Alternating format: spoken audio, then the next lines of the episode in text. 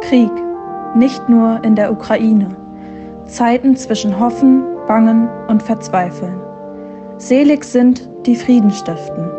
Ein Podcast aus der Reihe 60 Sekunden mit Gott der Evangelischen Kirchengemeinde Lippstadt. Heute mit Alexander Tschense.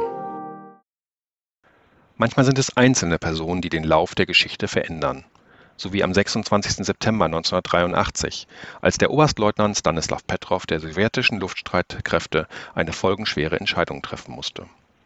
Der Computer meldete den Start einer US-Atomrakete.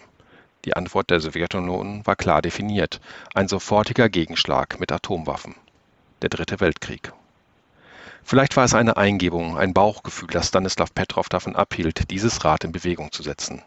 Es kam ihm komisch vor, dass es eine einzelne Rakete sein sollte. Im Falle eines amerikanischen Erstschlags wären wahrscheinlich Hunderte von Raketen gestartet worden. Hunderte, nicht eine. Es musste ein Fehleralarm sein, dessen war sich Petrov sicher. Sicher? Wie sicher konnte er sich sein? Es werden quälende Minuten gewesen sein, bis schließlich Gewissheit herrschte. Quälende Minuten, in denen sich Petrov gefragt haben muss, ob seine Entscheidung den Frieden oder die Vernichtung einer sowjetischen Großstadt bedeutete.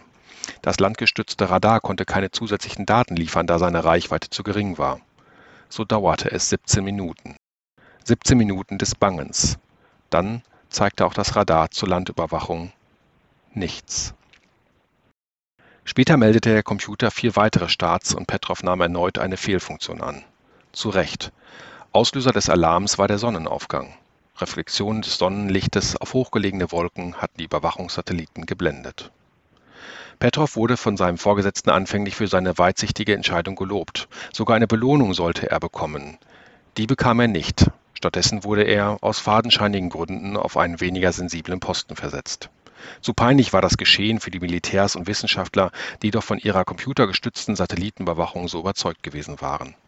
Stanislav Petrov starb im Mai 2017 in der Nähe von Moskau, wo er die letzten Jahrzehnte seines Lebens gewohnt hatte, als einer der Kleinen, die das Gesicht der Welt verändert haben. Im Podcast hörten Sie heute Alexander Tschense